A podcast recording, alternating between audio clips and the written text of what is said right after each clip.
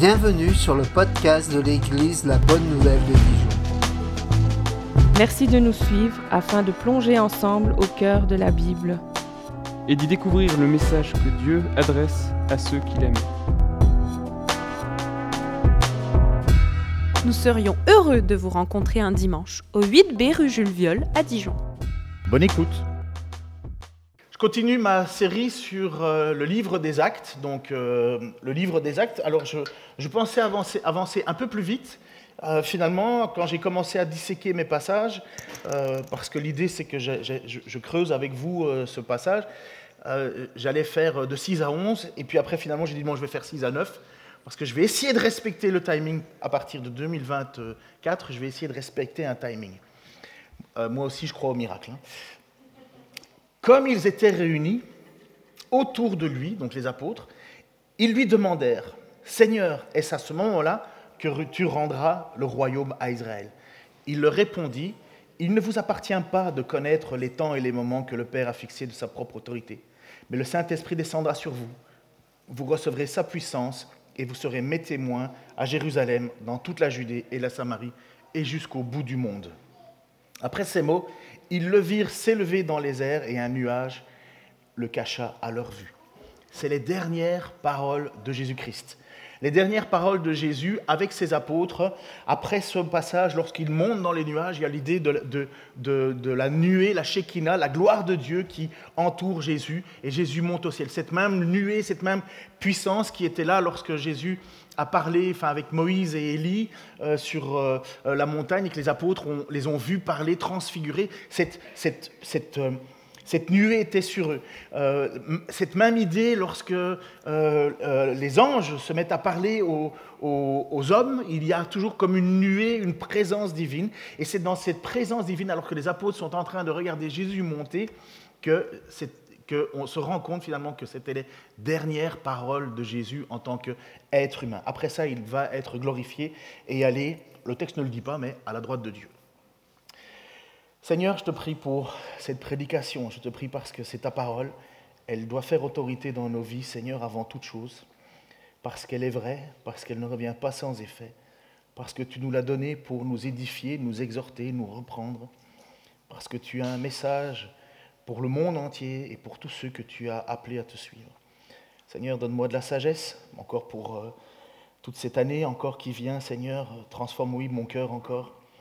Père, euh, je veux te servir euh, droitement, justement, malgré euh, ce, que, je suis moi-même, Seigneur, et je ne me fais pas d'illusions, Seigneur, c'est par ta grâce que je tiens. Père, merci parce que tu nous aimes, ça nous dépasse, on ne le comprend pas, parfois on ne peut même pas l'accepter, tellement c'est énorme, Seigneur, mais voilà, c'est tout à la gloire de ta grâce. Amen. Donc Jésus est avec les apôtres, ça fait 40 jours de suite qu'il les enseigne, il va les enseigner sur les royaumes de Dieu. Si vous lisez un petit peu les versets avant, il va leur dire, ne quittez pas, euh, allez à Jérusalem parce que là-bas vous allez recevoir une puissance, le Saint-Esprit descendra sur vous. Et là les apôtres, en fait, ils sont tout étonnés parce que eux, ils ont plein de questions. Qu'est-ce que ça représente finalement cette puissance qui va être donnée? Qu'est-ce que ça représente le royaume de Dieu? Et c'est là où ils vont poser cette question alors au Jésus en disant Seigneur, est-ce que c'est à ce moment-là que tu vas rendre le royaume à Israël? Ben, c'est un peu pour nous la même chose hein, dans notre pensée, sauf que nous, on n'est pas des juifs sous l'occupation romaine, euh, juifs dont la vie, la vie euh, spirituelle est, est fortement liée à l'époque au temple, puisque c'est le temple qui est le centre de, de l'adoration, c'est là qu'on vient demander pardon à Dieu, c'est là que l'on vient apporter son offrande à Dieu, c'est là où on vient louer Dieu. Le temple, ce n'est pas rien, c'est la présence de Dieu sur terre, le tabernacle, mais il y a un changement maintenant qui va se passer. Et ce tabernacle, juste pour vous donner un peu une idée, la présence de Dieu, elle est venue en Jésus-Christ. Elle, est, elle était, euh, comme, comme l'apôtre, je crois c'est Jean qui dit, nous avons contemplé sa gloire, ou c'est Pierre qui dit, nous avons contemplé sa gloire. C'est Dieu qui vient pardon pour le mot, tabernaclé en Jésus. Donc c'est Dieu fait homme. Et puis après, la présence, le, don qui va nous être fait, c'est le Saint-Esprit. Et maintenant, le Saint-Esprit vient dans chaque chrétien. C'est Dieu qui vient tabernacler dans le cœur de ceux qu'il a choisis. Alors, ce n'est pas un mot que je dis à la légère, choisi, c'est bien, ça a bien un sens parce qu'il y a deux façons de voir ce qui va être dit maintenant. Soit on pense que l'évangélisation, c'est quelqu'un qui se convertit à force de persuasion, de parole. Finalement, c'est la personne qui va de sa propre volonté dire Ah ben oui, d'accord, je suis convaincu, ou bien il y a une autre position qui dit que non, c'est Dieu qui nous a choisis d'avance, et puis à un moment, il vient et il nous donne, il nous donne le top départ, entre guillemets, le, moment où on, on entend une parole à laquelle on doit répondre, on a une responsabilité, mais c'est lui qui a choisi ce moment. Et voilà deux visions sur la question de l'évangélisation que je vais essayer de, mettre un petit peu en avant et peut-être vous, vous, vous faire comprendre que heureusement que Dieu tient tout d'entre sa main, parce que si ça ne dépendait que de notre volonté ou de notre capacité, on n'irait pas loin. Mais les apôtres, eux, ils ont une autre question en tête. 40 jours que Jésus les enseigne sur, sur le royaume d'Israël, et c'est un peu comme nous. Lorsqu'on regarde le monde autour de nous, on se dit, mais ça tourne pas trop rond. Euh, il serait peut-être temps que Dieu revienne, il est peut-être temps que Dieu reprenne la, donne, reprenne la main sur ce monde. Et pour les apôtres, eux, c'est ça. Finalement, ils disent, voilà, il va y avoir l'Esprit qui va descendre sur nous, on va, on va recevoir quelque chose.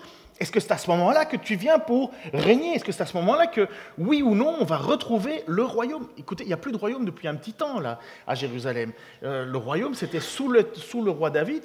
Et Salomon, sous Salomon, il y a déjà eu la division. Mais, mais euh, ce royaume, c'était une puissance, c'était terrestre. Les Juifs régnaient, ils étaient, ils étaient le peuple élu, ils étaient utilisés. Il y avait, il y avait une puissance dans le sens où, c'était évident que Dieu manifestait euh, son choix à travers les, les guerres qu'il gagnait, à travers les... Euh, les, les, euh, bon, vous avez compris. Je ne vais pas me perdre, sinon je, je partis trop, loin. Mais là, nous avons les apôtres qui sont sous la domination romaine, et finalement, ils se disent, c'est quand que... On dit ça, c'est quand que Ça s'entend en tout cas. Au Québec, c'est quand que. Donc, euh, c'est quand que c'est à nous de prendre la place de régner. Beaucoup de chrétiens ont cette mentalité encore aujourd'hui. De gens qui, qui aiment le Seigneur hein, de tout leur cœur, j'ai aucun doute là-dessus, mais beaucoup encore ont cette idée que nous régnons, que le chrétien est appelé à régner sur la terre. Ben, moi, je n'ai pas l'impression que je vois cela. C'est pas faux que Dieu règne, mais Dieu ne règne pas de manière totale en ce moment. C'est évident que nous sommes sous le règne de Dieu dans l'absolu, puisque Dieu est Dieu. Rien ne peut se passer sans sa volonté. Relisez le livre de Job. Mais nous sommes quand même sous, sous l'emprise du diable en ce moment. C'est lui le prince de l'air, c'est lui qui, a encore le temps de, de, faire encore des allées-venues, on dira, sur la terre, jusqu'au moment où Christ viendra et mettra fin une fois pour toutes à sa domination. Et c'est ce que Jésus essaie de leur faire comprendre aux apôtres. Il leur dit au verset 7, Il ne vous appartient pas de connaître le temps et les moments que le Père a fixés de sa propre autorité. Ce n'est pas le moment de régner. Mais pourtant on règne. Mais non, ce n'est pas le moment de régner. Ce n'est pas ça le but. Ce n'est pas la vision. Il ne vous appartient pas de connaître. C'est donc que ni l'homme, ni les apôtres, et même un texte nous dit que Jésus lui-même ne sait pas l'heure du retour. Le jour du retour, c'est le jour du jugement. C'est le jour où finalement Dieu va régner une fois pour toutes. Regardons comme très rapidement dans la pensée des croyants il y a eu quelque chose qui s'est produit, euh, une, dérive, où finalement les gens ont dit, ben, super, avec Dieu je règne. Avec Dieu nous sommes plus que vainqueurs. Je l'ai entendu plus d'une fois. Hein. C'est un texte qu'on sort de son contexte euh, pour le mettre à toutes les sauces. C'est pas faux. Mais quelle est l'assurance que nous avons? Ce n'est pas l'assurance d'avoir une excellente vie sur la terre, c'est l'assurance d'avoir une vie éternelle avec Dieu. Et très rapidement, l'apôtre Paul va écrire et va devoir gérer une église hyper compliquée. Vous savez quelle était l'église la plus compliquée à gérer? Corinthe. Deux lettres. Et, assez bizarrement, en fait, toute la structure et toute la façon dont les églises fonctionnent aujourd'hui, ben, elles sont calquées un petit peu sur Corinthe parce que c'est la seule, entre guillemets, lettre où on a beaucoup de précisions sur les choses, comment ça se passait. La Sainte Sainte, c'est dans Corinthe. La question de la gestion des, euh, dons spirituels, c'est dans Corinthe. Le problème, c'est que l'église de Corinthe, elle ne fonctionne pas bien du tout. C'est une catastrophe totale, cette, église-là. Et voilà ce que Paul va devoir écrire à des gens qui, partant de ce principe-là, vous recevrez une puissance, en sont arrivés à croire qu'ils étaient devenus les maîtres du monde. Alors c'est une longue lecture, mais voyez bien où je veux vous amener. C'est l'apôtre Paul qui va parler de ce que c'est qu'un apôtre. Pour le moment, on a Jésus qui parle aux apôtres en leur, disant, en leur disant Je vais vous donner une puissance, et vous allez, cette puissance sera sur vous. Et les apôtres disent Mais on va régner quand? Euh, Est-ce que c'est pour régner? Non, ce n'est pas le moment. Il dit simplement que vous recevrez une puissance et vous serez mes témoins. Alors lisons. Versets 1 euh, à 13 de 1 Corinthiens 4. Donc c'est Paul qui dit En ce qui nous concerne, Apollos et moi, qu'on nous considère donc comme de simples serviteurs du Christ, des intendants chargés de communiquer les secrets de Dieu. Or, en fin de compte, que demande-t-on à des intendants Qu'ils accomplissent fidèlement la tâche qui leur a été confiée?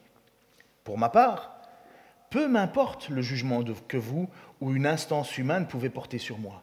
D'ailleurs, je ne me juge pas non plus moi-même, car bien que je n'ai rien à me reprocher, ce n'est pas cela de moi qui fait injuste. Celui qui me juge, c'est le Seigneur. Ne jugez donc pas avant le temps. Attendez que le Seigneur revienne. Il mettra en lumière tout ce qui est caché dans les ténèbres et il dévoilera les intentions véritables qui animent les cœurs. Alors chacun recevra de Dieu la louange qui lui revient. Frères, je viens d'employer diverses images à propos d'Apollos et de moi pour que vous appreniez à notre sujet à appliquer cette règle. Ne pas aller au-delà de ce qui est écrit. Ainsi, qu'aucun de vous ne s'enfle d'orgueil en prenant le parti de l'un contre l'autre. Car qu'est-ce qui te confère une distinction? Qu'as-tu qui ne t'est donné? Et puisqu'on t'a tout donné, pourquoi t'en vanter comme si tu ne l'avais pas reçu? Dès à présent, vous êtes rassasiés. Et alors, ça c'est de l'ironie. Hein Déjà, vous voilà riche. Vous avez commencé à régner sans nous. Comme je voudrais que vous soyez effectivement en train de régner, pour que nous soyons rois avec vous. Mais il, me semble plutôt que Dieu nous a assignés à nous autres apôtres la dernière place, comme à des condamnés à mort. Car comme eux, il nous a livrés en spectacle au monde entier. Aux anges et aux hommes, nous sommes fous à cause du Christ. Mais vous, vous êtes sages en Christ. Nous sommes faibles, mais vous, vous êtes forts. Vous êtes honorés, mais nous, nous sommes méprisés. Jusqu'à présent, nous souffrons la faim et la soif. Nous sommes mal vêtus, exposés au coups, errants de lieu en lieu. Nous nous épuisons à travailler de nos propres mains. On nous insulte, nous bénissons. On nous persécute, nous le supportons. On nous calomnie, nous répondons par des paroles bienveillantes. Jusqu'à maintenant, nous sommes devenus comme les déchets du monde, traités comme le rebut de l'humanité. Quel règne, hein?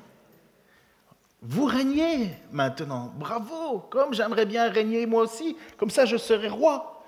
Paul, choisi par Christ, choisi parce que Jésus lui dit à Ananias, je l'ai choisi et je vais lui montrer tout ce qu'il devra souffrir pour moi.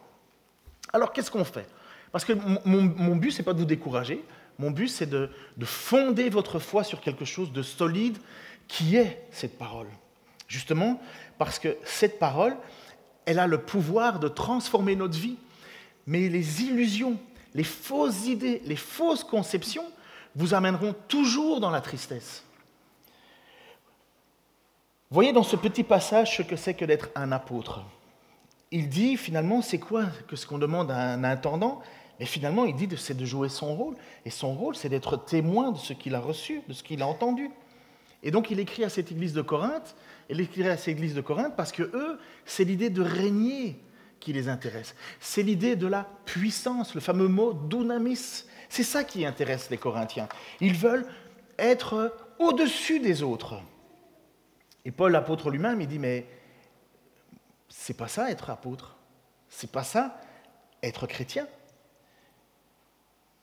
Les apôtres voulaient savoir quand est-ce qu'ils régneront sur la terre, puisque c'est ça la question. Est-ce que c'est à ce moment-là que tu rendras le royaume à Israël?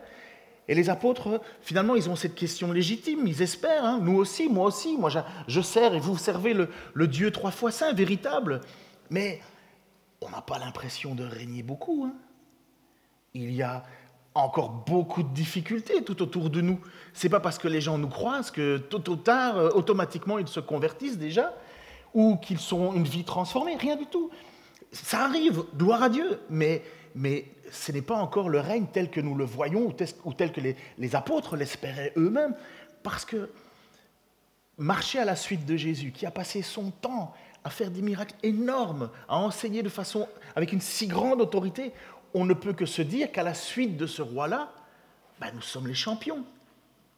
Sauf que ce n'est pas maintenant qu'il revient. Comme il le dit, il ne vous appartient pas de savoir à ces moments-là. Mais il lui donne une, autre, donne une autre promesse, Jésus. Et il le répond au verset 8. Mais le Saint-Esprit descendra sur vous, vous recevrez sa puissance et vous serez mes témoins à Jérusalem, dans toute la Judée et la Samarie et jusqu'au bout du monde. Lorsque, il y a deux écoles. Il y a une école qui pense que ce que Jésus dit est uniquement pour les apôtres, ce qui est très défendable, et il y a une autre école qui dit, mais voilà, ça c'est ce que Jésus promet à tous les chrétiens. Si on prend la question de, juste des apôtres, en fait, Jésus nous parlerait finalement de la Pentecôte. Il va y avoir, euh, une puissance qui va descendre, qui est manifeste, et l'apôtre Pierre va dire c'est la prophétie de Joël qui se réalise, et le Saint-Esprit descendra sur eux. Il ne faut pas oublier que Jésus leur a dit attendez-moi à Jérusalem, je vous enverrai le Saint-Esprit. Et donc finalement, ils disent mais quand est-ce qu'on va régner? Il dit c'est pas un moment de vous de savoir ça, mais vous allez recevoir le Saint-Esprit, vous allez recevoir une puissance. Qu'est-ce que c'est qu'une puissance? Et puis là, il faut accepter que nous, on a une mauvaise compréhension de ce que c'est que la puissance. Nous, on vit à l'époque, enfin, vous avez tous connu cet homme super intelligent avec des bleus et un, et un petit maillot rouge. Il s'appelait Superman. Hey, c'est quoi, nous, la puissance? Superman est allé jusqu'à tourner dans le sens inverse de la Terre pour remonter dans le temps, pour sauver sa femme, enfin sa copine qui était en train... On est, on est, on est, on est bombardé de héros, super-héros. Euh, Aujourd'hui, Marvel, euh, ça, c'est devenu tellement triste, euh, ils ne savent plus quoi inventer. Mais pendant un temps, c'était chouette. Et pour beaucoup, la conception du héros, c'est ça. C'est quoi un héros? C'est un super puissant. Moi, je me souviens d'avoir assisté un jour à une étude biblique lorsque j'étais dans un autre pays, et à un certain moment, le gars, il disait, mais honnêtement, gentiment, pas méchamment, mais dans sa tête, il disait, mais, si Jésus a pu souffrir autant sur la croix, c'est que c'était vraiment un super-héros. J'étais là en train d'essayer de comprendre sa pensée. Je dis, mais non, il est mort et il n'a pas tenu longtemps, parce que même, même, euh, même, quand on est venu pour lui casser les pieds, euh, les jambes, euh, le centenier était étonné parce qu'il, tiens, il est déjà mort. Alors que les autres, ils n'étaient pas encore morts. Oui. Mais il avait une conception dans sa tête que Jésus, c'est le super-héros. Et donc, forcément, lui aussi devrait être le super-héros. Et le gars, il était constamment en dépression parce qu'il ne se sentait jamais à la hauteur de ce qu'il pensait devoir être. Oh, je ne suis pas ce fameux super-héros, j'ai pas de puissance, j'ai pas ci, j'ai pas ça. Et finalement, il s'était créé une idole, un faux Dieu, une fausse représentation. Mais pourtant, le texte nous parle quand même bien qu'il y a une puissance. Beaucoup de chrétiens aujourd'hui ont une attitude, et c'est dommage, hein, parce que je, crois qu'on on, passe à côté du cadeau que Dieu nous fait on utilise cette petite phrase je déclare, je prends autorité. Je ne sais pas où ils vont chercher ça. Je ne vois pas ça dans l'Écriture. Je vois que nous devons, nous devons invoquer le Seigneur, mais je n'ai pas d'autorité. Le passage qui est pris pour dire je déclare, ça vient, ça vient de Romains où il est dit si tu déclares de ta bouche que Jésus-Christ est Seigneur et si tu crois dans ton cœur qu'il est ressuscité, tu seras sauvé. Et c'est ce qu'on appelle le parole de foi. Et parole de foi, ça veut dire qu'il suffit de déclarer parce que tu as la foi et parce que tu le déclares, la chose va arriver. Si ça, c'est pas inspiré du Marvel, je ne sais pas de quoi c'est inspiré. Mais c'est pas ça l'évangile. La puissance, ça vient du grec euh, euh, dunamis, dun, euh, dunamis qui a donné par la suite en français le mot dynamite. Et donc on, s'imagine que, Dieu nous a donné une, puissance pour péter la baraque. C'est ça un peu l'idée. C'est vraiment l'idée, les gens disent, voilà, je, vais recevoir une puissance et quand je vais parler, quand je vais faire ceci, tout va s'ouvrir devant moi. Je, je le rêverais de ça. Mais ce n'est pas la réalité. Ça, c'est ce que pensait l'Église de Corinthe. Ah, vous régnez nous pas. Ah, vous, vous êtes bien vu, bien perçu, mais nous, on nous insulte. Et quand on nous insulte, eh ben, on bénit quand même. Et donc, pourtant, Jésus parle bien de puissance. Mais de quelle puissance il parle? De quoi parle-t-il? Paul va continuer dans son, écriture, et ce n'est pas un secret parce que j'aime pas dire il y a un secret caché. Euh, il n'y a pas de secret dans l'évangile. C'est Christ. Si vous avez Christ, vous avez tout. Mais la puissance, c'est le fait de pouvoir persévérer dans toutes les situations difficiles, compliquées. Vous poussez à renier votre foi, vous, une puissance pour lutter contre le péché dans votre vie, lutter pour aussi la puissance pour, pour se repentir du péché.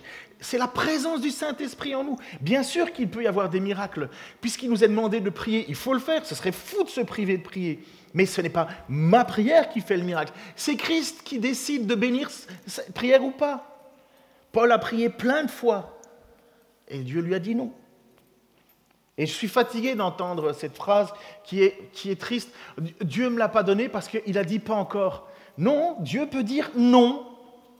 Dieu peut dire non, et c'est à nous de nous soumettre. Mais en même temps, nous n'avons pas fait l'économie, nous devons, nous devons venir vers Dieu pour lui demander, parce que nous sommes un peuple de dépendants. C'est ça qui fait de nous un chrétien. Et Paul va écrire justement la suite dans Corinthiens chapitre 4, verset 13, toujours sur cette idée de cette, quoi cette puissance. Si j'écris ainsi, Paul dit ceci, donc euh, au sujet de vous régner maintenant, donc par ces super apôtres, ce n'est pas pour vous remplir de confusion, c'est pour vous mettre en garde comme des enfants bien-aimés. En effet, même si vous aviez dix mille maîtres dans la foi en Christ, vous n'avez cependant qu'un seul Père. Car c'est moi, entre guillemets Paul, qui vous ai fait naître à la foi en Jésus-Christ en vous annonçant la bonne nouvelle. Je vous invite donc à suivre mon exemple. C'est quoi son exemple? C'est la souffrance. C'est de persévérer quand tout va mal, c'est de persévérer face à l'oppression, face aux difficultés. Relisez l'apôtre Paul. Son exemple, c'est ça.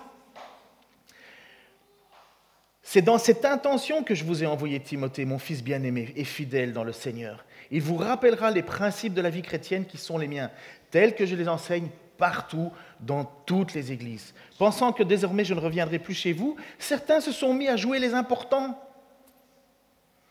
Mais si le Seigneur le veut, j'irai très prochainement vous voir, alors je me rendrai compte, non pas des beaux discours que ces prétentieux peuvent tenir, mais ce dont ils sont capables car le règne de Dieu ne consiste pas en parole, mais en puissance.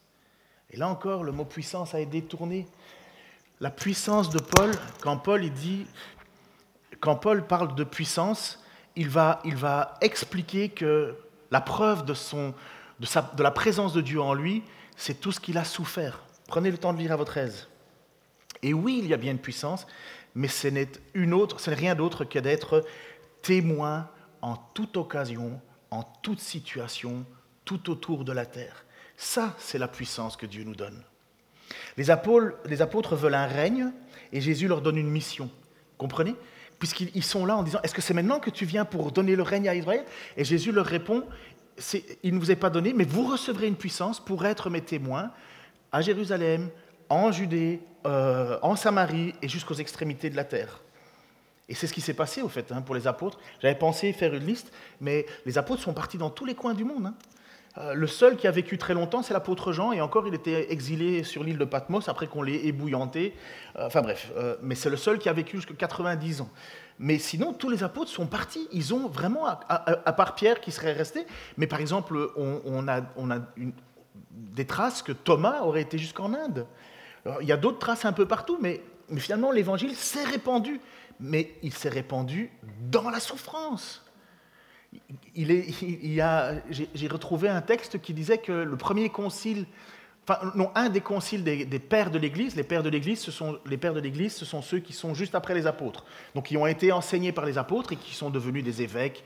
Euh, on appelait épiscopos, donc des, anciens, des responsables de communauté. Et un des textes disait que à la réunion de leurs évêques, il n'y en a pas un seul qui n'était pas estropié coup de couteau, œil crevé. Il n'y en a pas un seul qui était en bonne forme.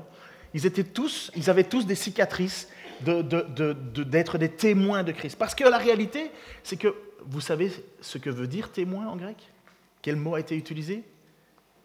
Martourios. Martyr. Alors mettez ces deux mots ensemble maintenant.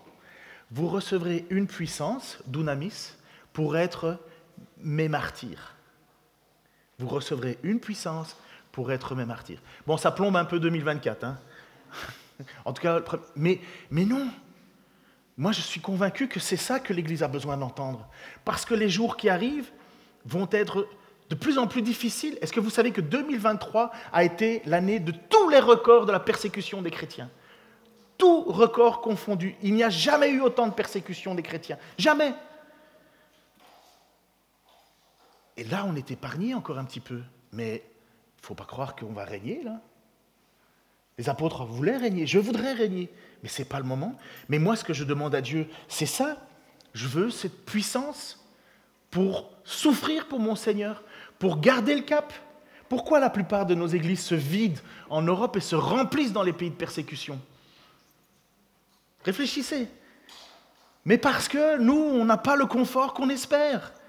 Et bien souvent, on se détourne. Et pourquoi les églises sont vides les trois quarts du temps qu'il y a des fêtes? Parce qu'on va en week-end, on va faire ci, on va faire ça. Mais finalement, on ne se rend même plus compte de, l'importance de ce qui a été fait. Et pourquoi dans les églises, dans les pays persécutés, où on, les fait mourir, ils se rassemblent de plus en plus, en toute occasion aussi, il faut se cacher, au, au détriment de leur vie, parce qu'ils ont reçu une puissance. La puissance d'être des témoins la puissance d'être des martyrs. Les apôtres attendent le règne et Jésus leur dit, j'ai une mission. Cette mission, c'est pas, on n'est pas tous appelés à être des évangélistes. Moi, je ne crois pas qu'on est tous évangélistes. Je crois qu'il y a des gens qui ont reçu le don d'être évangélistes. Timothée l'était, Philippe l'était, les filles de Philippe l'étaient. Euh, mais nous avons tous à être témoins. Nous ne sommes pas tous évangélistes, mais nous sommes tous témoins. Nous sommes tous, par la, puissance que Dieu nous a mis en nous, d'être ses enfants, nous sommes des témoins. Mais les trois quarts du temps, j'ai encore écouté une prédication, je me baladais en, forêt, j'aime bien me, balader, et j'écoutais une prédication en même temps, d'une prédication en 2018 qui avait été faite, je crois, au Québec. Et, euh, et le gars, il disait, mais, et c'est vrai, on croit qu'on souffre, mais on ne souffre pas. On a juste peur qu'on nous prenne pour un idiot si on dit qu'on est chrétien, c'est vrai? C'est juste ça. on a peur, on a peur de perdre l'estime des gens dont finalement nous n'estimons pas leur façon de vivre. Mais, en soi, on, est là. Et si l'Église pense que, le cadeau de Dieu, c'est d'être des super-héros, eh ben ça va, on, va, on, on va vite se délusionner quand on va souffrir. On va, premièrement, on va se poser la question, mais si je souffre, est-ce que c'est parce que j'ai pas reçu ce Saint-Esprit? Est-ce que c'est parce que je ne suis pas chrétien? Si moi je ne règne pas, alors ça veut dire que Dieu m'a abandonné ou je ne suis pas appelé. Et puis, si on voit nos églises qui deviennent de plus en plus petites, où, vraiment c'est difficile de, faire en sorte que les gens continuent, persévèrent, on se dit, ben, ça veut dire qu'on n'est pas dans la bonne direction.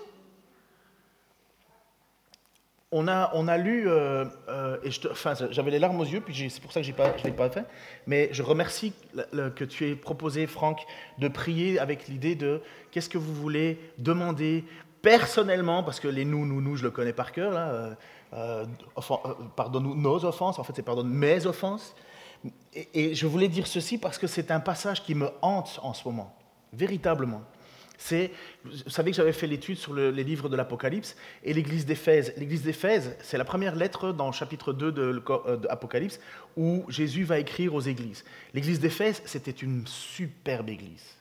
Ils ont eu l'apôtre Jean, ils ont eu l'apôtre Paul, ils ont eu Tite, ils ont eu Timothée, ils ont eu les, meilleurs, les plus costauds.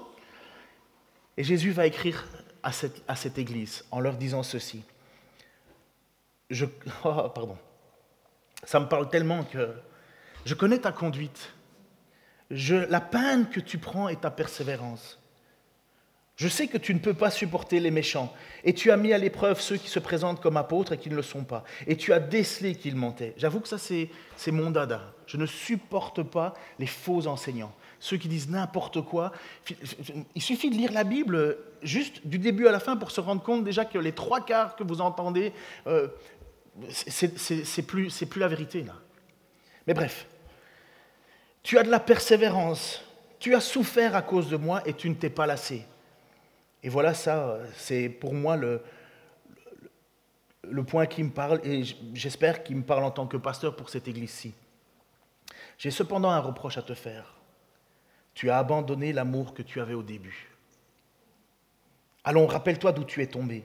Change et reviens à ta conduite première, sinon je viendrai à toi et je déplacerai. Ce n'est pas qu'il enlève, c'est qu'il déplace le chandelier si tu ne changes pas. J'ai cependant un reproche. Doctrinalement, il est fort. L'Église est forte. Elle est capable de déceler le vrai du faux. Elle est persévérante. Elle continue. Elle avance. Elle a souffert. Elle s'est pas lassée. Mais finalement, le reproche qui est cinglant, ben, j'ai un reproche à te faire. Tu as abandonné l'amour que tu avais au début. C'est quoi l'amour qu'on avait au début pour Dieu? Je suis toujours ébahi par les nouveaux chrétiens, ceux qui viennent de, tourner vers Dieu.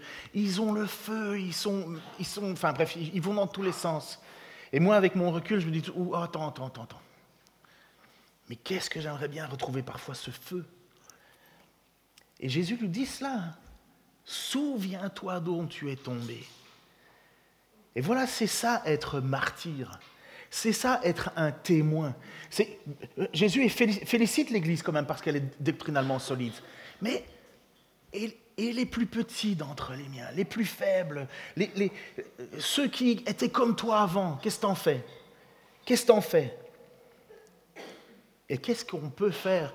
Et comment est-ce qu'on peut amener l'évangile à ces gens si on sort plus de chez nous et si on est dans notre confort? Si vous avez vu sur Facebook j'ai publié euh, une petite vidéo de Samuel Peter Schmidt. Vous devez connaître Samuel Peter Schmidt, c'est Église Porte Ouverte à Mulhouse. C'est certainement la plus grosse église, enfin la plus grosse communauté en nombre de, France. Et euh, il y a eu un tournant dans la vie de Samuel Peter Schmidt, hein, parce qu'il a vécu euh, le Covid et il a vraiment été repris par Dieu parce qu'il avait été proche de la prospérité dans son évangile. Et il a été repris, je vous allez rechercher, Internet a de la mémoire, et il a dit ceci, une dame est venue me voir avec son mari, donc je vous, fais un résumé de la petite vidéo, vous, la trouverez. Une dame est venue me voir avec son mari parce qu'il disait Seigneur, priez, euh, euh, pasteur, priez pour nous parce qu'on n'arrive plus, on n'y arrive plus financièrement, on n'y arrive plus. Il dit on, a des dettes, on n'arrive plus à joindre les deux bouts. Et le pasteur lui pose cette question Mais vous gagnez combien, madame? Il dit entre 5 et 6 000. Et le pasteur, il dit Mais je ne sais même pas de quoi vous parlez. Hein. Je ne sais pas de quoi vous parlez. Et il était en train de lui poser la question après ça en disant, mais est-ce que vous avez compris que ce qui va nous être... Euh, enfin, est-ce que vous, il dit, est-ce que vous êtes chrétien? Il dit, oui. Il dit, mais est-ce que vous savez que, que tout ce que vous allez sacrifier ici sur terre, vous va vous être rendu au centuple euh, plus tard? Il dit, alors pourquoi vous passez 99% de votre temps à essayer de gagner votre vie en achetant plus, en faisant plus, en faisant plus, et essayer de donner juste un petit pourcent à votre Église ou au monde autour de vous pour la gloire de Dieu. Et il a raison, on est là-dedans. Et je crois que c'est ça que Jésus nous, nous dit. Souviens-toi d'où tu es tombé. Alors change et reviens à ta conduite première. Cette passion, ce feu qu'on avait, ce feu que les apôtres vont recevoir par la puissance du Saint-Esprit qui va descendre sur eux, et ils vont se mettre à parler dans des langues différentes, connues, des gens que les gens comprennent. Pourquoi? Parce qu'ils ont une mission, et maintenant ils vont aller annoncer la grandeur de Dieu. Ils vont devenir des témoins, des martyrs. Ils voulaient une puissance pour régner sur la terre. Jésus leur dit, je vais te donner une puissance pour aller témoigner de moi. Et tu vas aller témoigner même quand ça sera difficile. Et d'autant plus que ça sera difficile, d'autant plus tu seras persécuté, d'autant plus tu seras euh, euh, mis à mort, tabassé, tout ce que tu veux, ça prouvera que tu as reçu la puissance, parce que tu n'abandonneras pas. C'est ce que Paul dit, la preuve de mon apostolat, c'est la difficulté que je traverse et je reste accroché à mon Dieu. Et est-ce qu'on fait cela, nous? Est-ce que, est que je fais cela, moi? Je dois accepter que ce que Dieu dit, ce que Jésus dit, c'est que j'ai intérêt à me souvenir d'où je suis tombé. Alors, je, continuerai sur ce passage-là parce qu'on peut encore creuser plus profond. Mais, si 2024 n'est pas pour nous une charnière, bah alors vous savez ce qu'on fait? On est comme un, comment s'appelle, un orque de barbarie. On met une plaque avec des petits trous, on tourne, et on remet la plaque et on recommence. Et une année, et si Jésus revient, on va lui chanter notre chanson? Ou bien on va pouvoir lui dire, regarde tout ce que j'ai souffert pour toi. Tu m'as donné ton Saint-Esprit, j'en ai pas rien fait. Je l'ai mis, à, mis à, la contribution pour toi. Je me suis sacrifié dans mes finances. Je me suis sacrifié dans mon temps. Je me suis sacrifié dans mes relations, je me suis sacrifié dans mes plaisirs, je me suis sacrifié parce que tu m'as donné une puissance. Tu m'as donné la puissance d'être un témoin, un martyr pour la gloire de ton nom. Tu m'as donné de pouvoir être appelé. Alors je reviens, donc je termine là. Je reviens avec mon point sur la question de est-ce que tu as choisi accepter Dieu toi-même? Ce qu'on appelle en général l'arminianisme, ça vient d'Arminius, qui était un théologien euh, euh, hollandais, euh, qui disait que, finalement c'est l'homme qui par sa propre volonté décide de Dieu, oui ou non. Et puis vous avez le calvinisme. Le calvinisme, c'est un théologien français, enfin plutôt suisse, et qui lui disait non, c'est Dieu qui précède notre choix, et c'est Dieu qui nous choisit avant la fondation du monde. Bien souvent, on va une fois à gauche, une fois à droite, on n'est pas sûr. L'homme veut absolument avoir son mot à dire et puis ainsi de suite. Bref, c'est une bagarre qui n'en finira jamais, mais ça suffit qu'il y a deux, deux grands mouvements qu'on appelle soit euh, l'arminianisme, soit euh, le calvinisme. Moi, je suis calviniste, enfin calviniste, je veux dire que Calvin euh, pense comme moi. Parce que je suis pas, je m'en fous de ce gars, je ne sais pas qui il est, c'était peut-être un détestable garçon, ou homme, j'en sais rien, mais en attendant, sa réflexion théologique, elle était solide. Moi, je crois que Dieu m'a fait la grâce de m'appeler à lui. Il m'a choisi. Pourquoi, je ne sais pas. Mais il y a une chose que je sais, c'est qu'il me demande de persévérer jusqu'à la fin pour être sauvé. Et comment je peux faire pour faire cela? Mais Dieu me dit, mais je te donne une puissance, mon Saint-Esprit. Je t'ai donné ma puissance pour être mon témoin. Et ça a commencé avec les apôtres. À la Pentecôte, ils ont reçu cette, cette puissance, ils sont devenus des témoins. Et cette puissance, si tu crois en Jésus-Christ aujourd'hui, si tu as une Bible entre les mains, c'est que quelqu'un a coulé son sang pour que tu puisses la voir. Son sang a coulé pour que tu puisses entendre un jour la parole de Dieu. Parce que quelqu'un l'a transmis, il l'a transmis, il l'a transmis. Le nombre de personnes qui ont souffert pour leur foi. Et si tu es assis confortablement comme moi je suis assis confortablement, c'est parce que quelqu'un a payé de son sang. Il a été martyr par la puissance de Dieu. Seigneur, merci pour ta grâce et ton amour. La responsabilité que tu nous donnes le moyen que tu nous donnes, la force que tu nous donnes. Seigneur, je te prie pour moi en premier, pour la communauté que tu m'as confiée, que l'on puisse dépasser, Seigneur, notre, notre vision de nous, mais qu'on retrouve, Seigneur, ce premier amour, qu'on se souvienne d'où on vient, de ce que l'on était avant que tu nous appelles à toi. Pour moi, je sais vraiment, je me souviens bien dans quelle débauche j'étais. Pour d'autres, ils étaient pris dans un marasme de toutes sortes. Oh Seigneur, nous, j'aspire, Père, oui, vraiment, à ce que chaque jour soit un jour plus facile. Je, préfère ça. Mais utilise-moi selon ta volonté, Seigneur. Tu nous l'as appris dans le jardin de Gethsemane. Non pas ma volonté, mais ta volonté. Seigneur, je te prie la même chose pour nous. Et je te prie, Père, que tu souffles ton esprit sur nous, justement, pour que nous retrouvions, Seigneur, cette puissance qui vient de toi pour nous permettre de tout traverser, pour lutter contre le péché, pour lutter contre euh, la tristesse qui nous envahit, pour lutter contre euh, les influences qui, viennent vite dans nos vies, Seigneur, et qui, qui nous enlèvent la joie de t'appartenir. Et que l'on retrouve, Père, la joie la joie de te faire connaître, la joie de pratiquer activement ta parole. Seigneur, c'est mon premier désir à moi, c'est te servir, Seigneur, et je ne sais pas ce qui va se passer, mais c'est mon désir, c'est ma volonté, c'est ma prière. Seigneur, je te remercie parce que tu nous places devant encore une, nouvelle année. Nous ne savons pas quand tu reviendras. Et je ne voudrais pas, Seigneur, être occupé à autre chose que de te servir lorsque tu seras là. Merci parce que si tu as touché le cœur, Seigneur, de frères et de sœurs, c'est parce que tu l'avais décidé. On n'a pas fait quoi que ce soit, tu nous as aimés. Tu nous as choisis et on ne sait même pas pourquoi. Nous ne le méritions pas, Seigneur.